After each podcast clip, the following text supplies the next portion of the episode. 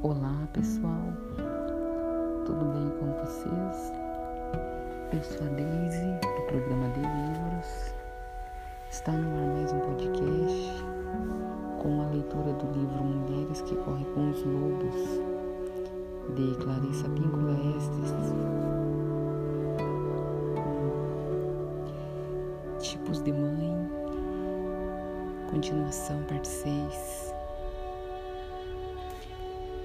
É, Trata-se de um aspecto da psique que atua e reage de um modo idêntico ao da experiência da infância de uma mulher com sua própria mãe. Além do mais, essa mãe interior compõe-se não só da experiência da mãe pessoal, mas também de outras figuras maternas das nossas vidas, bem como das imagens da mãe boa e da mãe perversa, exibidas pela nossa cultura na época da nossa infância. Para a maioria dos adultos, se houve problemas com a mãe concreta no passado, e eles não existem mais. Ainda há uma cópia da mãe na psique, que age, reage e fala igual a mãe terra infância.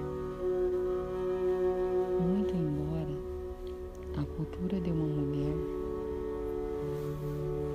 possa ter desenvolvido um raciocínio mais consciente acerca do papel das mães, a mãe interior terá os mesmos valores e ideias a respeito de como uma mãe deve ser e agir que vigoravam na cultura na nossa infância.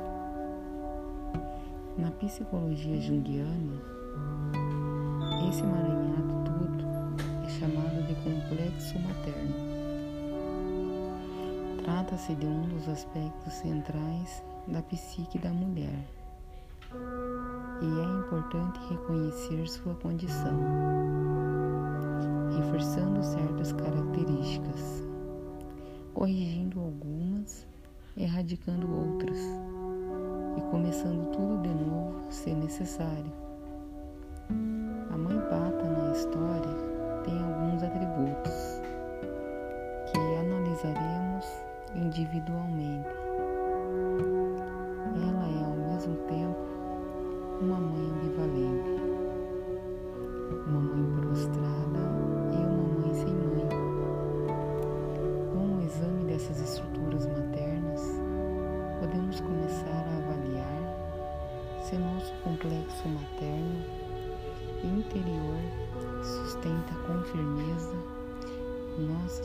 Nossas qualidades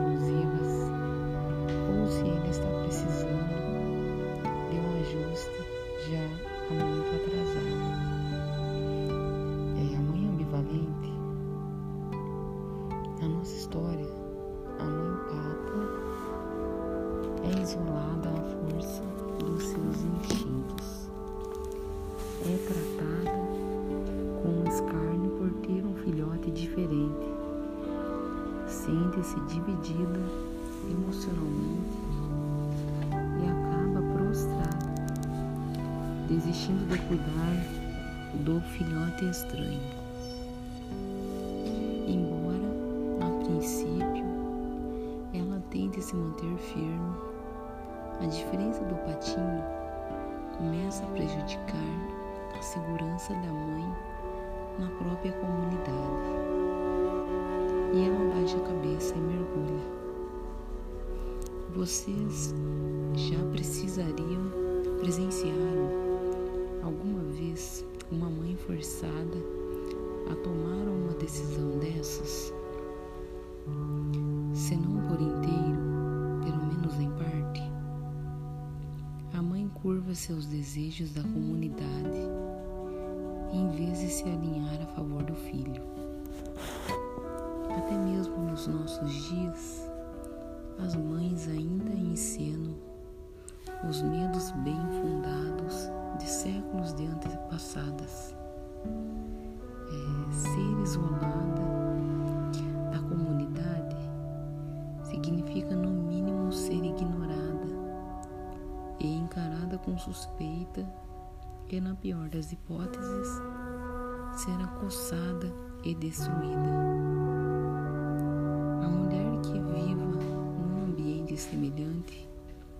Irá tentar moldar a filha para que esta haja de modo conveniente no mundo objetivo. Nesse caso, tanto a mãe quanto a filha estão divididas. Na história do patinho feio, a mãe pata está dividida em termos psíquicos, e isso faz com que seja puxada em diversas direções diferentes. O que é a própria definição da ambivalência?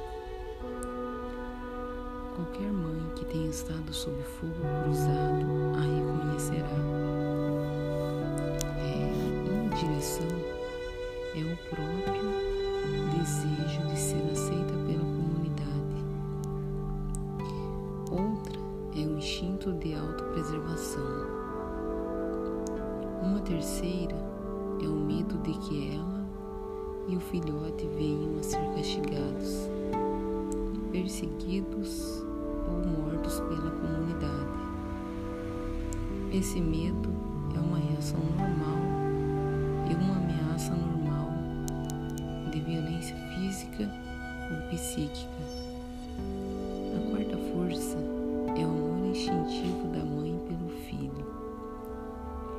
Preservação desse filho.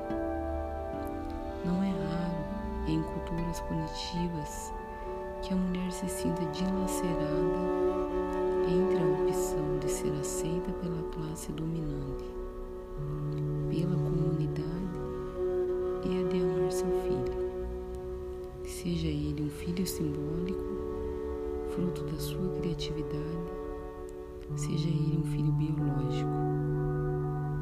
Essa é uma história muito antiga.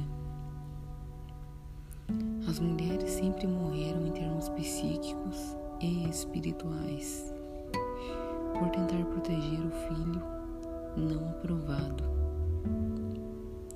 Seja ele sua arte, seu amor, sua política, sua prole ou a vida da sua alma.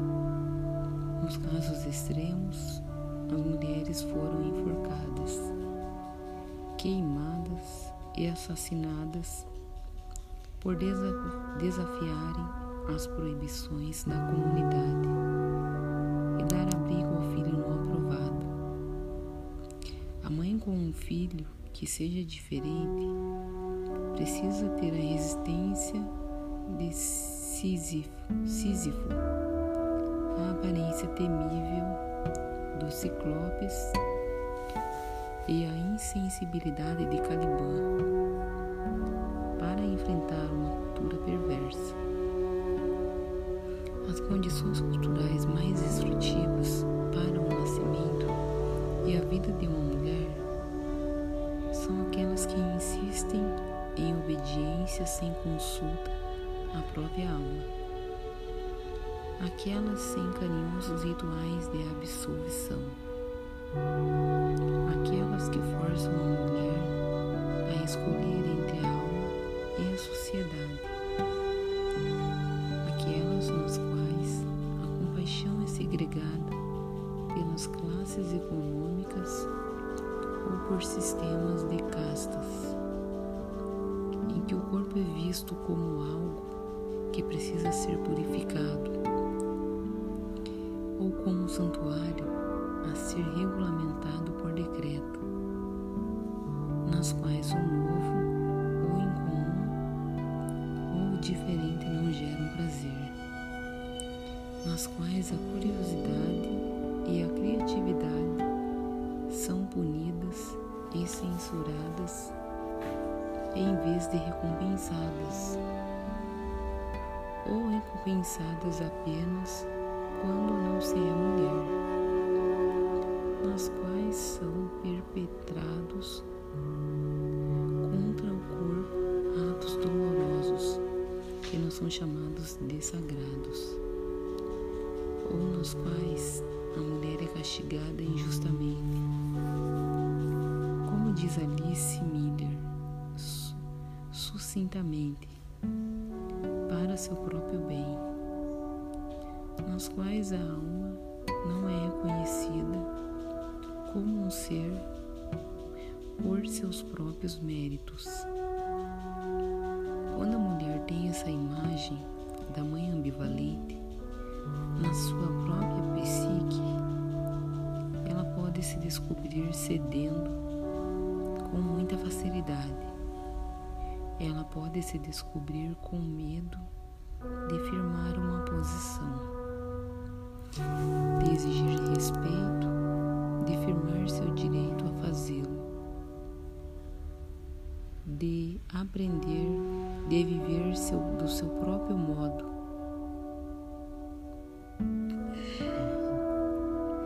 Que essas questões têm origem numa imagem interna, quer numa cultura externa, para que a função da maternidade supere restrições desse tipo.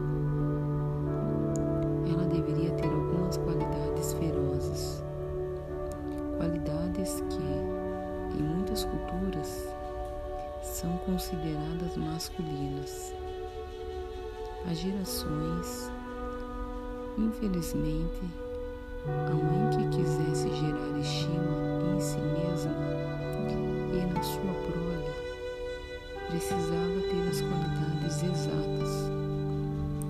que lhe eram expressamente proibidas. A veemência, o destemor e a aparência atemorizante.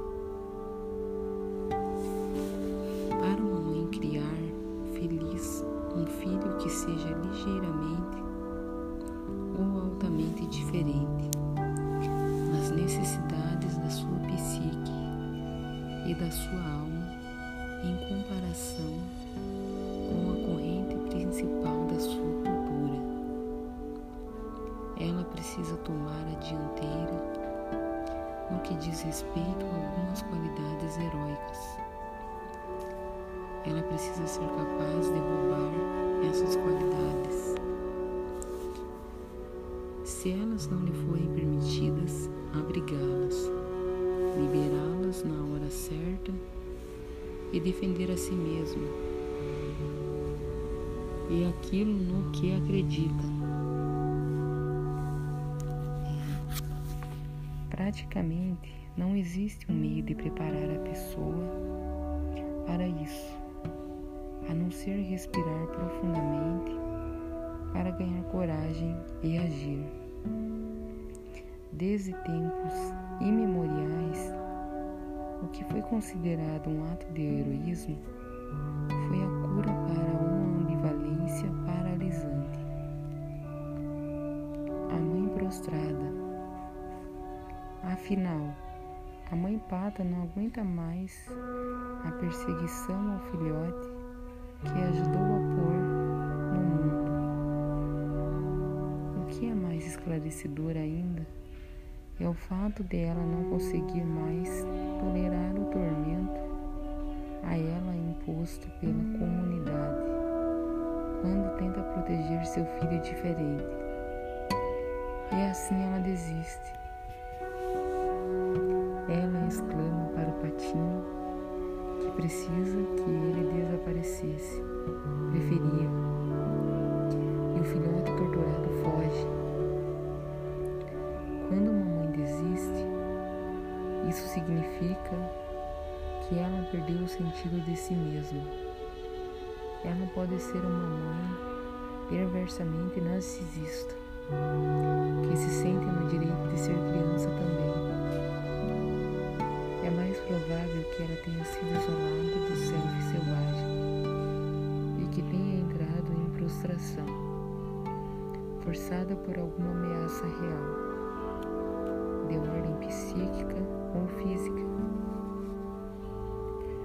as pessoas caem prostradas, elas geralmente caem em um dentre três estados emocionais de confusão ou de agitação, quando tem a impressão de que ninguém sente uma solidariedade adequada pela sua aflição,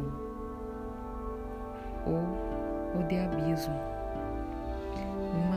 encenação emocional de antigas feridas, muitas vezes frutos de uma injustiça inexplicada e não corrigida, perpetrada contra elas ainda quando crianças.